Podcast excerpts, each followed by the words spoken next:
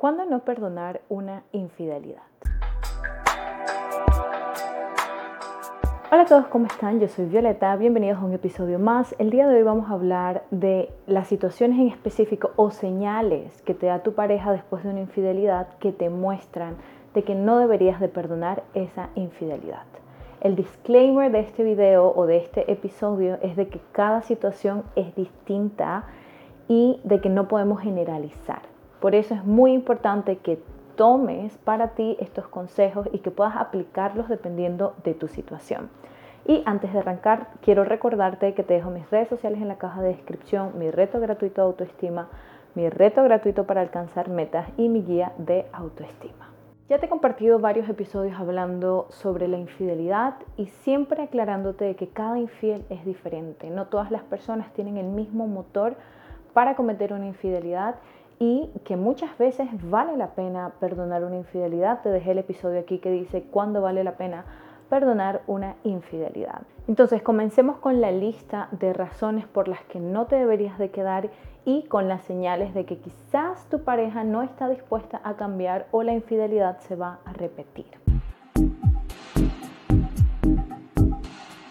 Y la primera razón para no quedarte es si te quieres quedar por venganza. Yo sé que en esta situación a veces nosotros estamos emotivos, esta emoción, estamos emocionales y esta emoción nos hace ser impulsivos. Queremos que la otra persona sienta cómo nos sentimos nosotros. Pero si realmente quieres quedarte para dejarle saber cómo se siente o para hacer tú lo mismo en la relación, definitivamente no vale la pena que te quedes.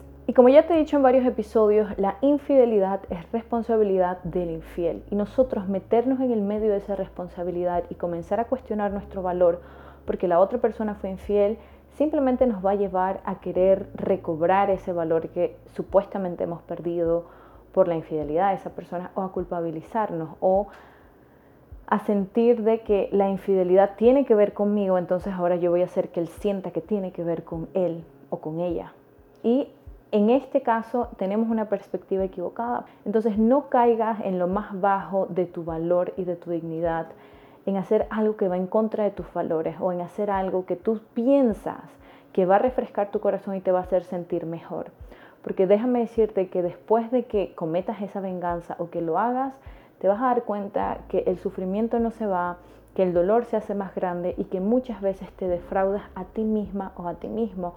Muchas veces piensas en ser infiel o hacer lo mismo que la persona para lastimarla y al final te das cuenta que la única persona que se lastimó fuiste tú, porque actuaste sincronizadamente con tu bienestar emocional, decidiste hacerlo por la otra persona, pero no te pusiste a ti en primer lugar, no decidiste sanar, sino que decidiste herirte a ti, comenzar a construir heridas en ti y comenzar a degradarte como persona. ¿Por qué? Porque cuando yo voy en contra de mis valores, cuando yo comienzo a hacer cosas que genuinamente no quiero, pero que las hago por las emociones, simplemente me estoy degradando a mí misma, no por lo que las otras personas piensan, sino porque yo misma estoy irrespetando mis valores. Entonces no caigas en el me voy a quedar solamente para engañarle y para hacerle sentir el dolor que me ha hecho sentir.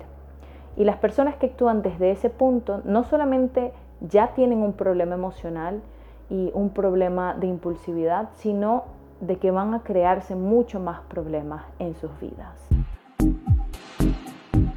Otra razón por la que no deberías perdonar una infidelidad es si la persona que ha sido infiel no está arrepentida. Y yo sé que muchas veces uno dice, uy, pero ¿cómo voy a saber si realmente se arrepintió o me está mintiendo o es un manipulador? Sí, puede suceder que sea una persona manipuladora, pero esas señales tú las tienes que observar. Por eso también en el episodio de si vale la pena quedarse o no, te recalqué muchísimo de que la persona te tiene que demostrar que está arrepentido y te explico más en ese episodio de qué se trata realmente un arrepentimiento genuino.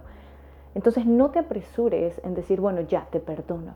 A veces es uno de los errores más grandes, querer perdonar de una vez, querer arreglar todo de una vez y a veces nos dejamos presionar por nuestra familia, por nuestra pareja, por lo que dirá la sociedad y decido perdonar. Tómate tu tiempo, observa a tu pareja.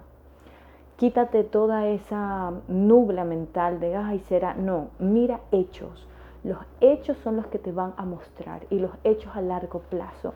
Una persona puede mantener una mentira por un lapso de tiempo, un mes, dos meses, pero al final no somos capaces de mantener una mentira por tanto tiempo.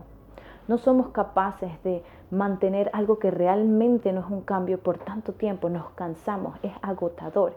Y por eso es importante que tú tomes tu tiempo y que mires las pruebas poco a poco, que observes poco a poco si esa persona realmente está arrepentida. Y si tu pareja no muestra ninguna señal de arrepentimiento y te culpa y, minimiza lo que hizo, pues ya tú sabes que esa relación no va para ningún lugar.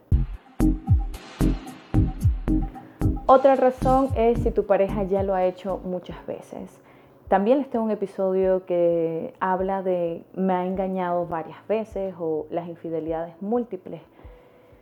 Y definitivamente, una cosa es cometer un error.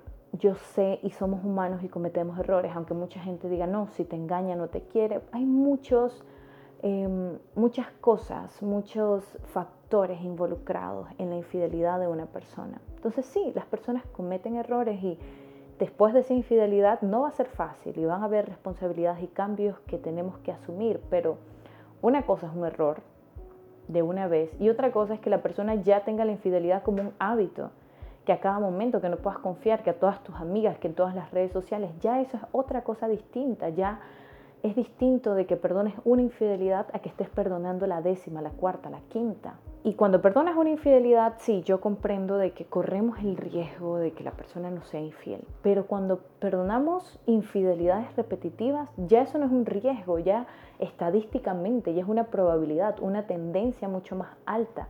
Ya está más que sí te va a engañar a que no lo va a volver a hacer. Entonces es importante que mires esos factores, que seas realista.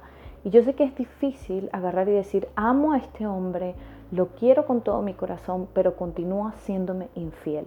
Y también sé que es difícil si estamos en una situación más complicada, que tenemos hijos, que no somos independientes económicamente. Pero ahí es cuando tengo que construir un plan para poder salir de esa situación.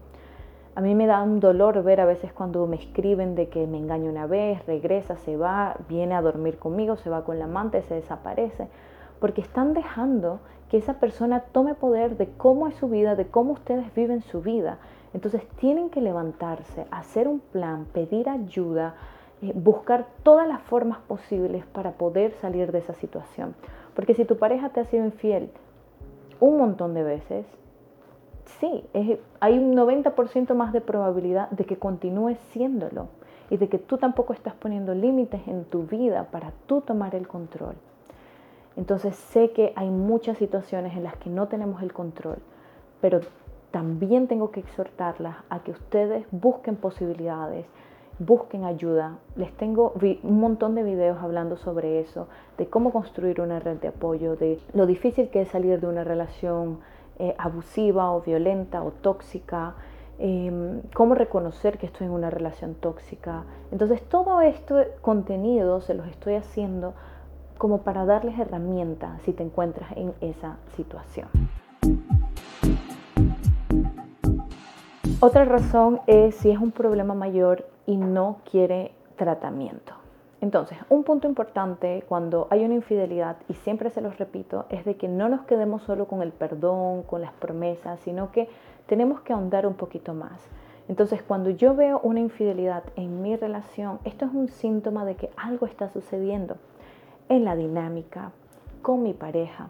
Y para yo poder dar el paso de confiar, yo necesito estar segura que estoy pisando en un terreno fuerte. Y la única forma en la que yo sepa eso es si descubrimos qué sucedió, qué está pasando. No solamente que mi pareja viene, me pide perdón y continuamos iguales. Entonces, hay otros casos más serios que vienen con las adicciones, por ejemplo, adicciones a sustancias están muy relacionadas con infidelidades, impulsividad, adicción a contenido de adulto. También está demasiado, está súper vinculado a las infidelidades, a la impulsividad. Entonces hay muchos factores como un apego eh, que no es sano, eh, problemas emocionales, problemas de crianza, y todos estos son casos muy serios porque vienen de una raíz mucho más profunda que cometí un error porque no lo pensé bien, o bueno, tuve una recaída en mi autoestima, o, o la relación no iba bien y desconfié de mi pareja, y como tengo una autoestima baja, ¿sí? Atrás de eso, si yo veo que hay una condición mucho más seria, mi pareja necesita tratarse. Pero si en este caso mi pareja no quiere reconocer que tiene una adicción, vamos a poner un ejemplo, al contenido de adulto, no quiere reconocer que es alcohólico, no quiere reconocer que es impulsivo y tampoco quiere buscar ayuda, no va a haber un cambio, no va a haber una diferencia. Tu pareja va a continuar en eso mismo que le está llevando a ser impulsivo. Y recuerda, cuando hay un problema de adicción, ya sea por el consumir y ese consumir me llevó a que neurológicamente yo creo una adicción o hacer que ya sea una condición. Hay personas que a nivel neurológico tienen tendencias más altas a ser adictos. ¿sí? Son personas que ya vienen con esta tendencia y cualquier sustancia que prueben que, que tenga esta tendencia a volverte adicto va a ser mucho más alta la tendencia a que esa persona sea adicta. Entonces ya hay una condición a nivel neurológica que yo necesito tratar y es una condición seria y por eso siempre les digo, en el noviazgo ustedes tienen que estar, cuando están saliendo las primeras veces, no pasar en alto estas banderas rojas. Y si te vas a meter en una relación así, tienes que estar segura y seguro y saber de qué se trata, que no es un jueguito que se va a ir de la noche a la mañana. Así cuando trabajamos con adicción es algo serio y yo tengo que saber en qué me estoy metiendo y aceptar esa responsabilidad. Y ahí vas a estar tú para decidir si quieres continuar así, si quieres hacer un cambio, si te vas a quedar, pero tienes que hacerlo desde una posición de que sabes en qué responsabilidad te estás metiendo. El perdón es necesario porque el perdón me va a transformar a mí. Aunque termines la relación, aunque te vayas, aunque te quedes, perdonar es parte del proceso, pero también recuerda que la persona te pida perdón no es la solución al problema, sino que tienen que haber cambios tangibles. Y bueno, estas fueron algunas de las razones por las cuales no deberías perdonar esa infidelidad, que cuando digo perdonar, más que todo es quedarte en la relación, porque como ya les dije, perdonar es necesario, pero quedarte en esa relación no vale la pena si todas estas razones están en tu situación. Pero bueno, esto ha sido todo por el día de hoy. Recuerda mis redes sociales en la caja de descripción. Si quieres apoyar este tipo de contenido, también te dejo el link en la caja de descripción. Suscríbete, deja tu like. Yo soy Violeta Martínez y nos vemos en un próximo episodio. Chao.